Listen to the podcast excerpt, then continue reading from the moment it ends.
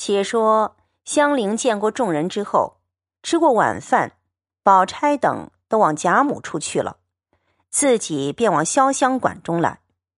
此时黛玉已好了大半，见香菱也进园来住，自是欢喜。香菱因笑道：“我这一进来了，也得了空，好歹交给我作诗，就是我的造化了。”黛玉笑道：“既要作诗。”你就拜我作诗，我虽不通，大略也还教得起你。香菱笑道：“果然这样，我就拜你作诗，你可不许逆反的。”黛玉道：“什么难事，也值得去学，不过是起承转合，当中承转是两副对子，平声对仄声，虚的对实的。”实的对虚的，若是果有了奇句，连平仄虚实不对都使得的。香菱笑道：“怪到我常弄一本旧诗，偷空看一两首，又有对的极工的，又有不对的，又听见说一三五不论，二四六分明。看古人的诗上亦有顺的，亦有二四六上错了的，所以天天疑惑。”如今听你一说，原来这些格调规矩竟是末世，只要词句新奇为上。黛玉道：“正是这个道理，词句究竟还是末世。第一立意要紧，若意趣真了，连词句不用修饰，自是好的。这叫做不以词害意。”香菱笑道。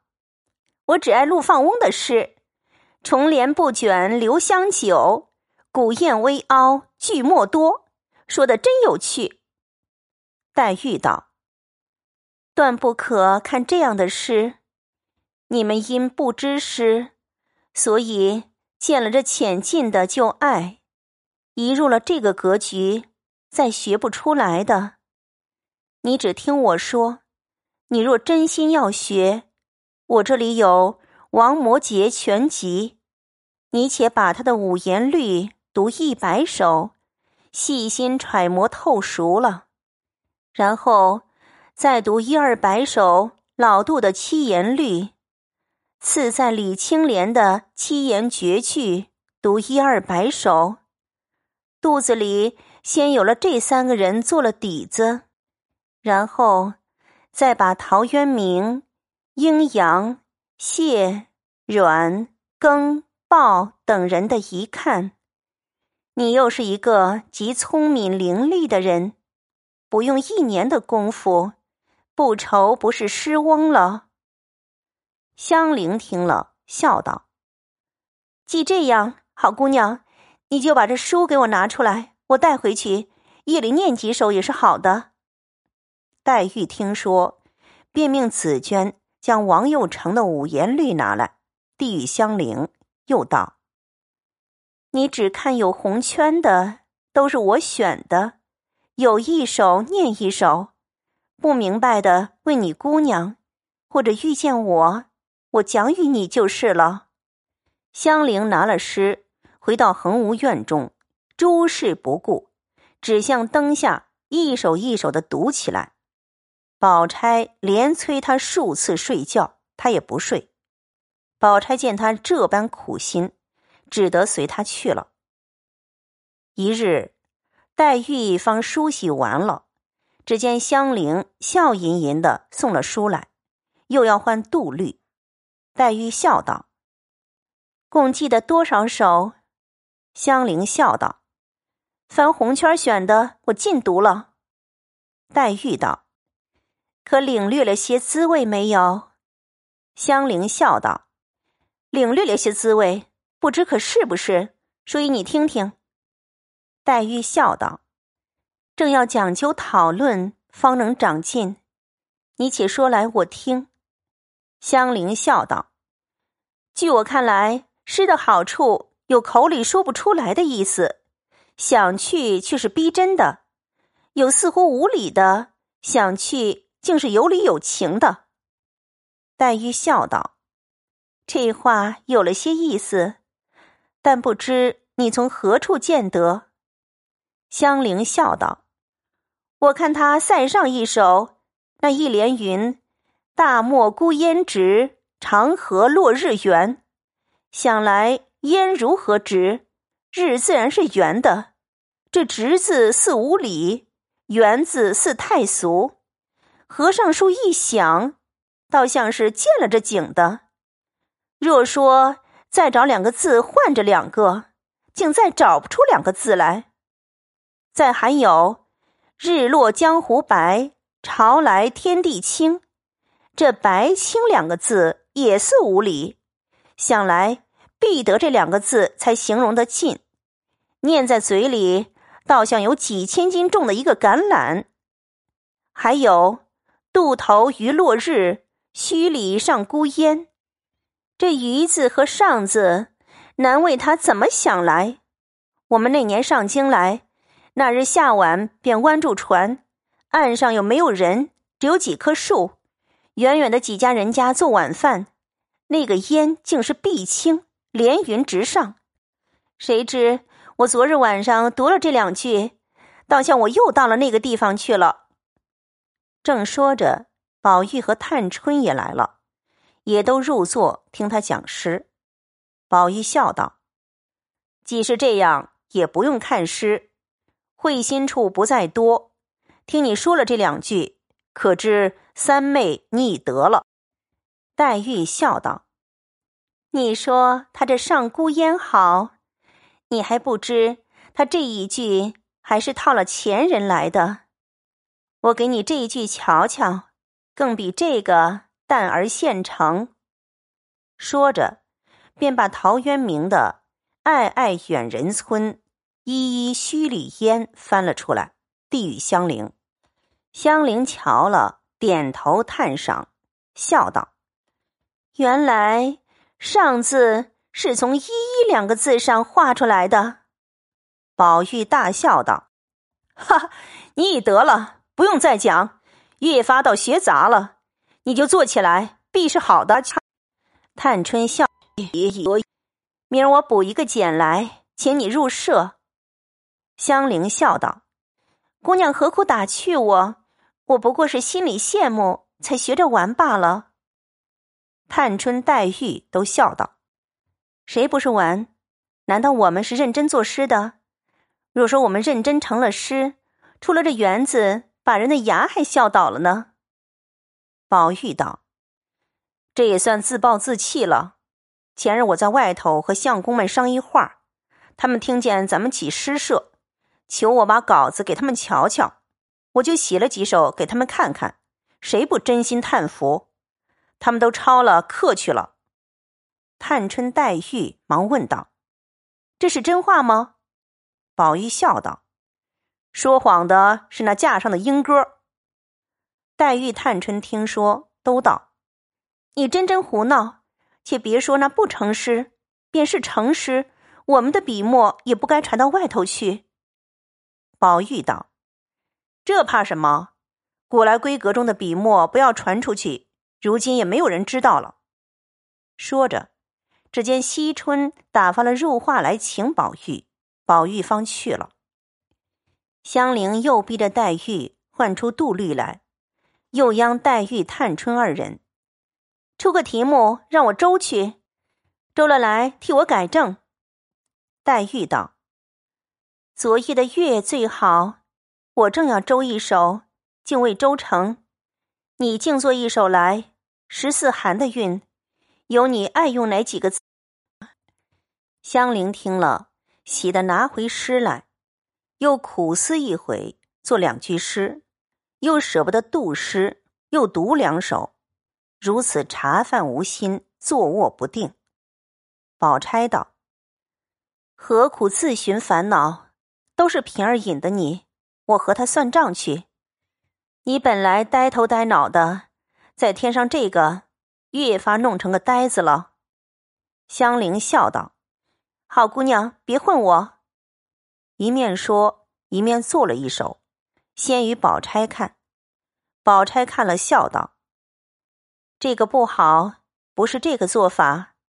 你别怕臊，只管拿了给他瞧去，看他是怎么说。”香菱听了，便拿了诗找黛玉。黛玉看时，只见写道是：“月挂中天夜色寒，清光皎皎影团团。诗人助兴常思玩，也客添愁不忍观。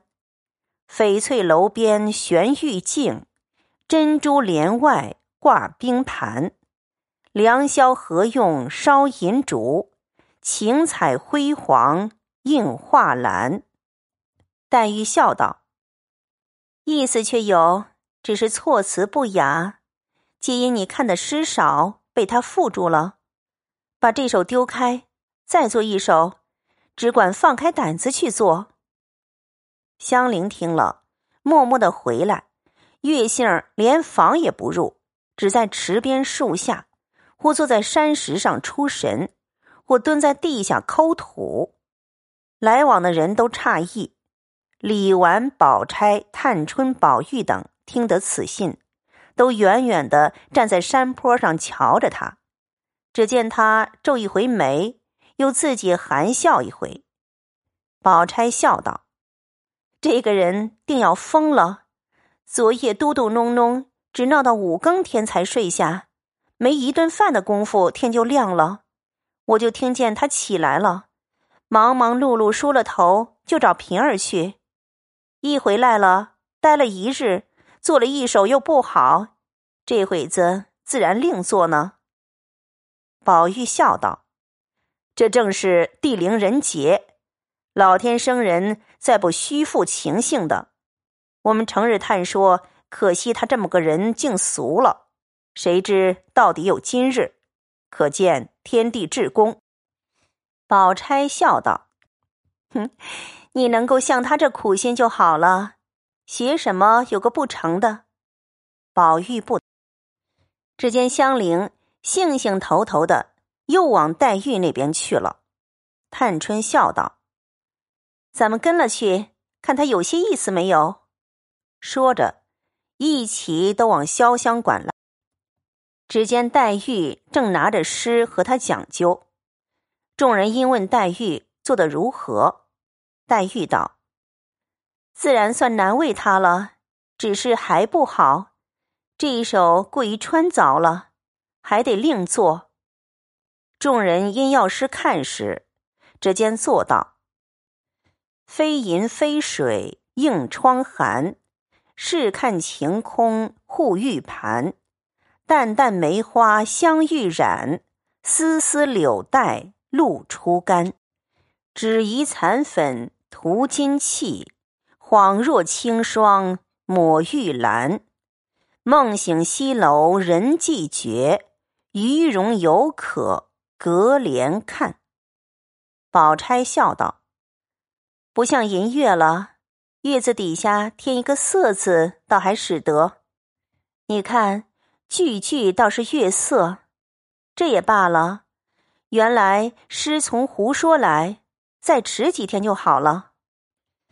香菱自为这首妙绝，听如此说，自己扫了兴，不肯丢开手，便要思索起来。因见他姊妹们说笑。便自己走至街前竹下闲步，挖心搜胆，耳不旁听，目不别视。一时，探春隔窗笑说道：“林姑娘，你闲闲吧。”香菱怔怔答道：“闲字是十五山的，你错了韵了。”众人听了，不觉大笑起来。宝钗道：“可真是失魔了。”都是平儿引的他。黛玉道：“圣人说诲人不倦，他又来问我，我岂有不说之理？”